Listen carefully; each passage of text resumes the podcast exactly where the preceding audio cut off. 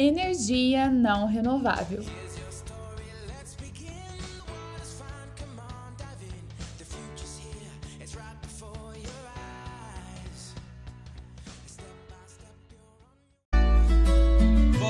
Primeiramente fala sobre as não renováveis, que são originárias dos combustíveis fósseis. Tem as termoelétricas e as nucleares. É, e as renováveis pra terra são as melhores. Água, sol e vento geradores. E a biomassa para completar. Combustível, o mundo moderno requer combustível. E posso dizer que isso é irreversível,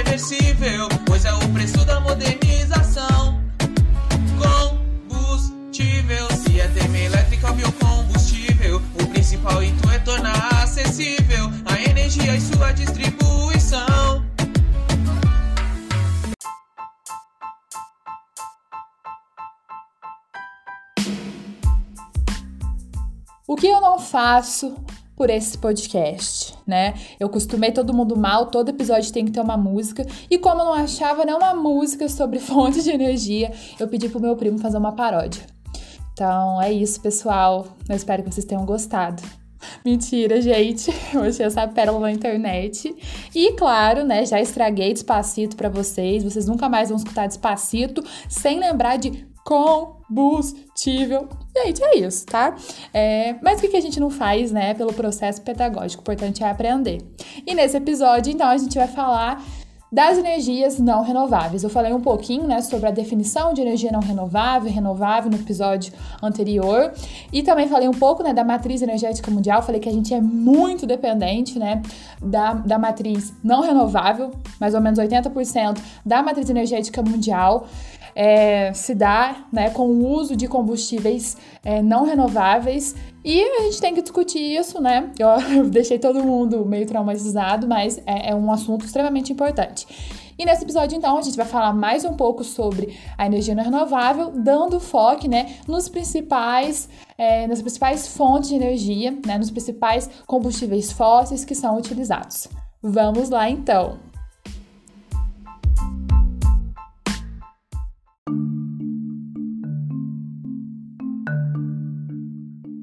Vamos então retomar a definição de energia não renovável.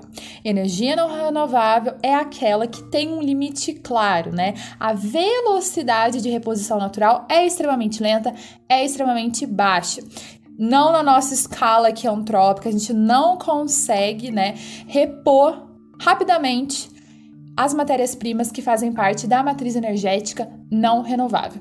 Demora-se só uns milhões de anos para a gente conseguir né, repor é, esses, essas matérias-primas, caso elas venham né, a acabar um dia do planeta, né? Que é o que provavelmente as pessoas estão falando, um dia eu quero ver quando o petróleo acabar, o que, que vai acontecer. A gente vai ter que dar um jeito, né, de achar outra fonte energética aí para repor o petróleo. É sempre assim. Acontece alguma coisa, o homem vai lá e dá um jeito, né? Isso se a gente não e, e, e desaparecer junto com o petróleo. Mas vamos, né, vamos falar, vamos ser menos aqui. Eu tô muito dark, porque eu tô muito, de verdade, tô muito preocupada com esse planeta, né? Porque eu acho assim, é o único que tem, né? Por enquanto, habitável. Então, assim, eu acho que não é uma preocupação tola, né? Não, não tem como, né? A gente não ficar preocupado. É, porque esse assunto né, de energia não renovável vai estar em todos os debates que envolver as mudanças climáticas, porque grande parte das mudanças climáticas são provocadas pelo uso, né, desses combustíveis fósseis que liberam toneladas de CO2 para a atmosfera, é, aumentando, né, assim, a, a, a, o efeito estufa, o que consequentemente, vai ter impacto no aquecimento global. Lembrando que o efeito estufa é um efeito, né, é um fenômeno natural, só que o homem ele gosta de intensificar tudo. E ele vai intensificando um nível e que, que vai tornar o planeta dele inabitável. né? Essa é a moral da história. Vamos então falar agora de cada eh, combustível fóssil utilizado na matriz energética não renovável. Vamos começar aqui falando de um carinha muito disputado. Hum, todo mundo um dia quer encontrá-lo. Hum, quer encontrar ele um dia na sua frente. Você, ai meu Deus, meu sonho é encontrar ele. Meu sonho. Muita gente fala isso, tá? E será Brad Pitt? Será Chris Evans no Capitão América? Não, não, não, não. Estou falando do petróleo. Estou falando do petróleo. Extremamente disputado, causa tensões por onde passa já provocou muita treta e barraco por aí, tá? Tanto que tem um ramo da geopolítica que vai estudar só a geopolítica do petróleo para entender melhor né, as relações entre os países, os conflitos de interesse, por que, que tal país apoia determinado país, por que, que aquele país apoia uma ditadura lá no Oriente Médio. Ah, meus queridos, tem petróleo por trás, tem reserva de petróleo na jogada, tá? E quando eu disse que todo mundo quer um encontrar, né? É porque a reserva de petróleo, né? A gente bem sabe, a exploração do petróleo é, é, gera muita riqueza, muita riqueza mesmo.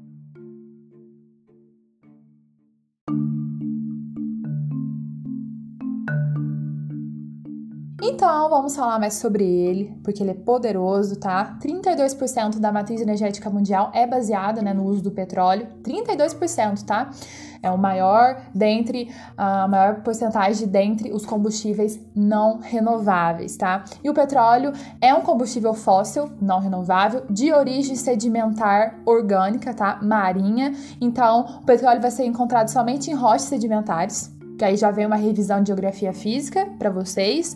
Uh, o petróleo não vai ser encontrado em rocha magmática nem metamórfica, somente em rochas sedimentares, porque o processo de formação do petróleo envolve justamente né, a compactação desses sedimentos a uma pressão específica. É muito difícil formar petróleo e, como eu disse, demora milhões de anos, né, por ser justamente né, esse combustível fóssil não renovável.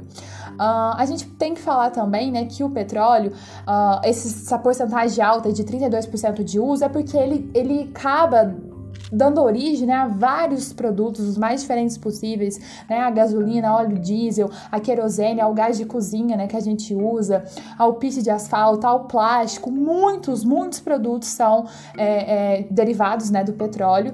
E é a formação desses produtos advém de um processo chamado de destilação fracionada, né, a gente aprende lá em química né, as, as separações né, das misturas. E uma delas é a destilação fracionada que vai levar em consideração consideração ah, os diferentes pontos de ebulição. Então, vai ter uma torre ali de destilação e cada fração dessa torre, por isso que chama destilação fracionada, cada é, fração dessa torre vai ter uma determinada faixa de temperatura. Os é, materiais, né, os produtos que uh, forem mais voláteis vão sair numa temperatura né, menor. Aqueles que forem mais resistentes vão aguentar maiores temperaturas. E aí, né, durante todo esse processo, diferentes produtos são formados. O petróleo é extremamente importante, né? Ah, as maiores reservas de petróleo no mundo se encontram no Oriente Médio, tá? Principalmente na região chamada Golfo Pérsico, mas o maior produtor é os Estados Unidos, né? E a Rússia também produz muito, tá? Então a gente tem que entender que, apesar do Oriente Médio concentrar as maiores reservas de petróleo, eles não são os maiores produtores. Os Estados Unidos e a Rússia, né, estão aí no topo da produção mundial. E a maior reserva do mundo, né, encontrada até hoje, se encontra na Venezuela. O petróleo é extremamente importante para a economia venezuelana, tá bom? Tanto que ela faz parte de uma organização que eu vou falar aqui, que é a OPEP, Organização dos Países Exportadores de Petróleo, que foi criada lá em 1960 no Oriente Médio, né, por vários países que se uniram para fazer frente à exploração de empresas americanas e europeias que estavam ali explorando o petróleo na região, né, o petróleo que é deles, mas que estavam sendo explorados por sete empresas, dentre elas americanas, europeias, né, conhecidas como as Sete Irmãs. E aí, esses países ali do Oriente Médio acabaram pensando: meu Deus, a gente tem tanta reserva assim de petróleo, e por tanto tempo estamos sendo explorados, porque o petróleo ele foi descoberto durante a segunda revolução industrial, então fazia tempo, né, que esse, que esse petróleo estava sendo explorado. E então esses países se juntaram e criaram a OPEP, que funciona como um cartel que vai controlar o preço do petróleo no mundo.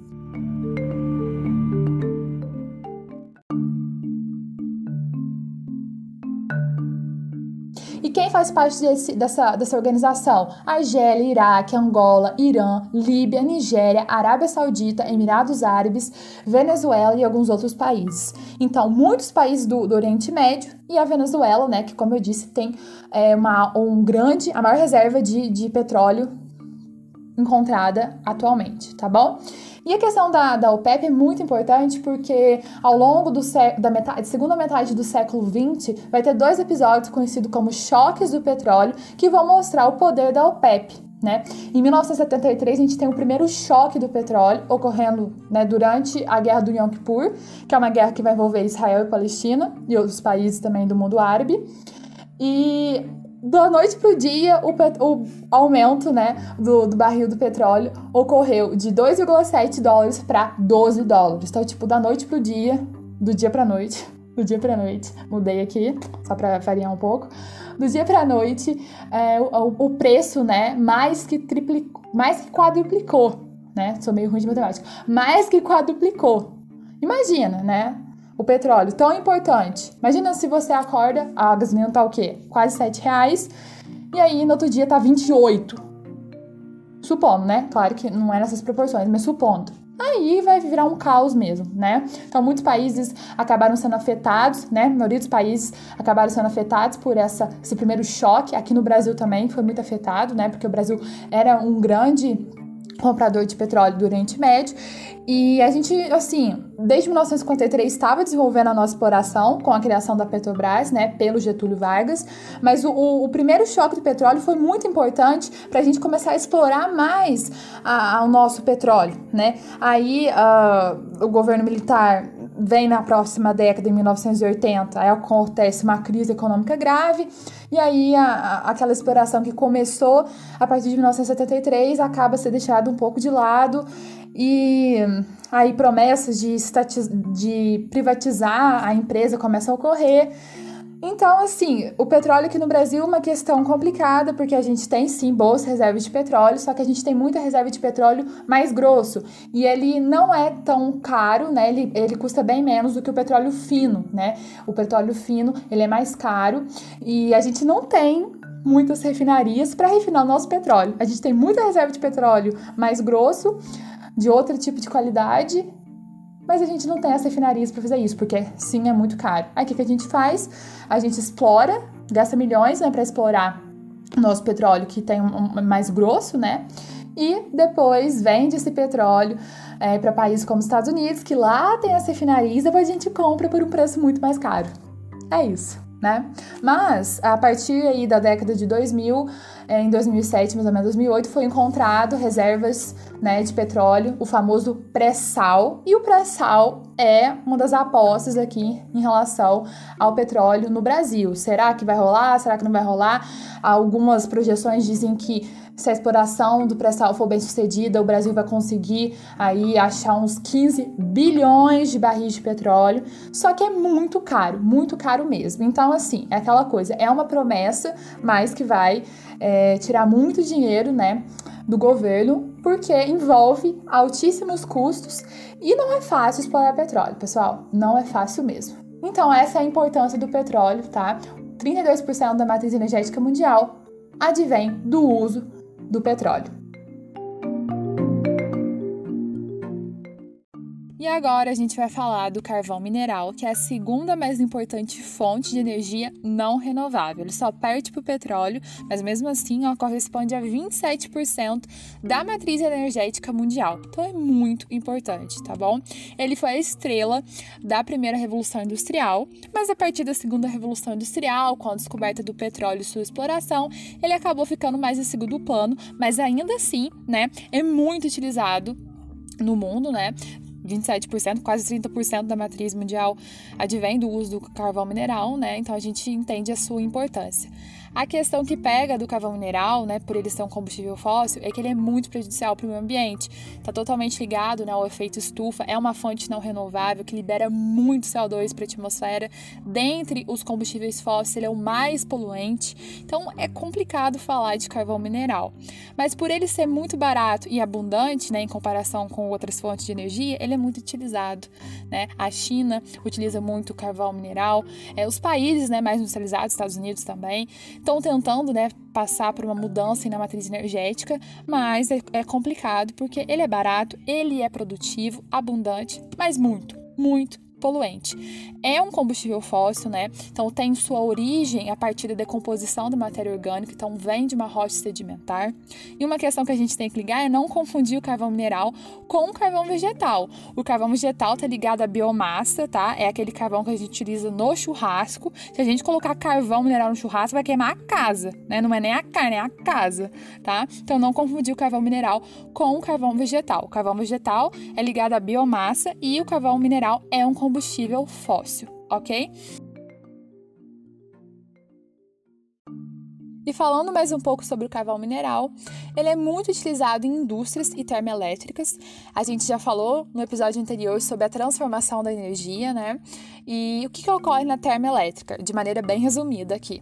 Uh, esse carvão mineral ele é queimado e todo esse, esse calor aquece um, uma caldeira com água e o vapor de água vai movimentar uma turbina. Então, essa energia mecânica né, de movimento vai ser transformada em energia elétrica. Claro que vai ter um equipamento que vai conseguir transformar essa energia mecânica, essa energia de movimento, em energia elétrica. Tá? O processo é mais complicado, mas é mais ou menos assim que o carvão mineral é utilizado em termoelétricas.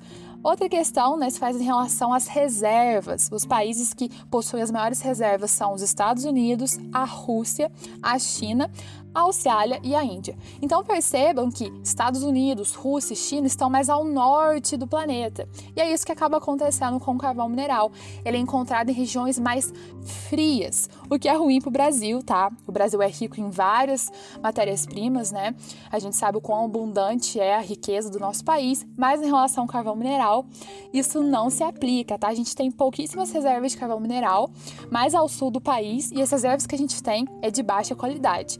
Porque no carvão mineral temos classificações, diferentes tipos de carvão mineral, que vai ser levado em consideração a porcentagem de carbono que, é, que está presente ali né, naquele carvão mineral. Quanto maior o grau de pureza, quanto mais carbono eu tenho no carvão mineral, maior a sua qualidade, e quanto menos carbono, menor a sua qualidade, né, mais baixa a sua qualidade.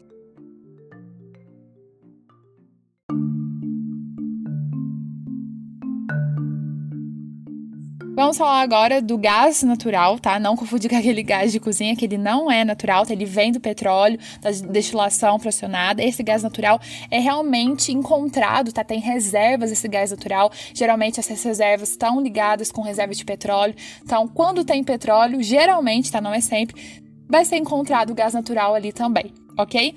E o gás natural, dentre os combustíveis fósseis, ele é o menos poluente. Então, o mais poluente é o carvão mineral, depois o petróleo, depois o gás natural. Ele é muito utilizado na Europa, muito utilizado mesmo. A gente sabe como a Europa é fria, então o gás natural tá ali para aquecer os lares dos europeus. É, os países que têm maior reserva de gás natural são a Rússia, o Irã e o Catar principalmente a Rússia. A Rússia é o destaque de reserva de gás natural e por isso ela tem na mão a União Europeia, tá? A Rússia tem toda uma questão aí geopolítica envolvendo o gás natural e a Rússia acaba sendo a chefona em relação à, à, à produção né, de gás natural e a União Europeia é diretamente dependente do gás natural da Rússia para poder se manter aquecida, né?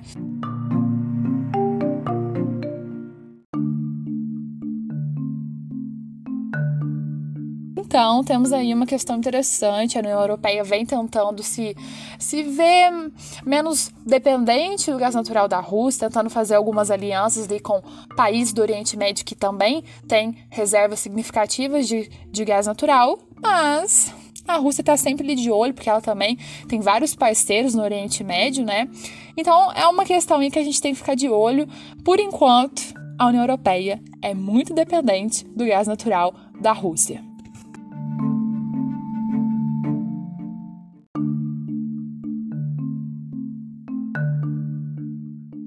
Agora a gente vai falar da última fonte de energia não renovável, que é a energia nuclear.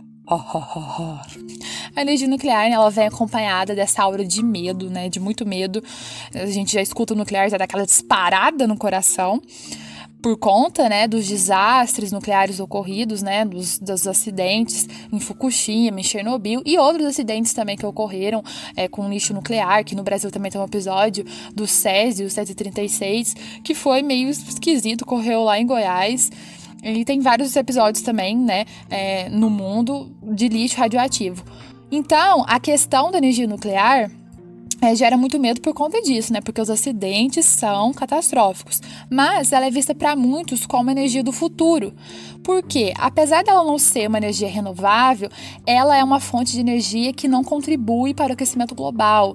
Ela não libera gases poluentes, né? Ou, ou, ou gases que vão contribuir para o efeito estufa.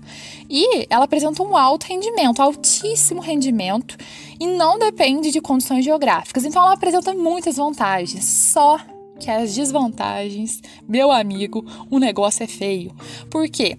É, quando a gente fala de energia nuclear, né, a gente está falando de um elemento aí radioativo que vai emitir né, ondas radioativas, que vai estar tá ligado né, com toda essa transformação e vai aquecer é, por fissão nuclear a um, um, local que tem água. Igual funciona mais ou menos a termoelétrica, né? Só que aqui, em vez de queimar algum combustível, a gente está utilizando né, a fissão nuclear. E aí vai aquecer essa água, o movimento das turbinas vai gerar energia mecânica mecânica que vai ser transformada em energia elétrica. Uhum, ok? Mas as desvantagens são complicadas, são complicadíssimas, né, para falar a verdade, porque tem a questão do, do, lixo nuclear, né? Esse elemento ele vai perdendo a sua eficiência ao longo do tempo. Ele nunca vai deixar de ser radioativo, sempre vai estar emitindo. Então, para onde que a gente vai descartar esse lixo nuclear, né? Aquele elemento radioativo? Para onde? Não, não, vai, vai tacar ele na natureza? Não pode, porque vai continuar, né? Mesmo é, sendo menos eficiente, ele continua emitindo né, ondas radioativas. E, e os acidentes, né? Ah, não, mas se tiver uma vistoria, se for tudo muito bem feito, não tem risco algum. Então, né? Qualquer coisinha, qualquer coisinha pode gerar um acidente catastrófico. Aí que fica, né? Aí no ar, né? Será a energia do futuro ou não? Hum? Os riscos, as, as vantagens valem os riscos? Fica aí para pensar, tá? Os líderes mundiais atualmente são os Estados Unidos, a França e o Japão. A França utiliza muito energia nuclear, tá? A gente às vezes não fica sabendo, né? O Japão tá tentando diminuir, né? Por, justamente por conta, né? Uh, do que do tudo que aconteceu foi, foi uma tragédia mesmo, então estão tentando diminuir né, o uso, estão desativando várias é, usinas nucleares lá, mas ainda assim, né, continua sendo um dos líderes na produção de energia nuclear. Então é isso, pessoal. Essas são as principais fontes né, de energia não renováveis. É, a gente tem que entender a importância, né, apesar de, de, de, todos os problemas que elas trazem, a gente tem que entender a importância dessas fontes né, não renováveis. 80% da matriz energética mundial provém delas. Então nós temos um grande desafio pela frente, né, no presente, igual eu disse, a ONU está falando para a gente fazer isso agora, começar a nossa mudança né, de matriz energética o quanto antes, porque nós somos extremamente dependentes das energias, né, de fontes não renováveis. E essas fontes não renováveis trazem uma série de problemas totalmente ligadas, né, com a emissão é, de gases do efeito estufa, né, tirando a nuclear. As outras são diretamente ligadas, né, ao aquecimento global mas todas, né, têm os seus desafios, é, suas vantagens, né? Geralmente as energias não renováveis são muito mais baratas do que as energias renováveis, mas isso não quer dizer que a gente não vai tentar, né, mudar essa matriz energética, porque não resta opção. A gente precisa se tornar menos dependente, né, da matriz energética não renovável. O que está em jogo aqui é a possibilidade de continuar vivendo nesse planeta. Então, é bom a gente, né, ficar atento com relação à matriz energética não renovável e as possíveis, né, os possíveis projetos para uma mudança.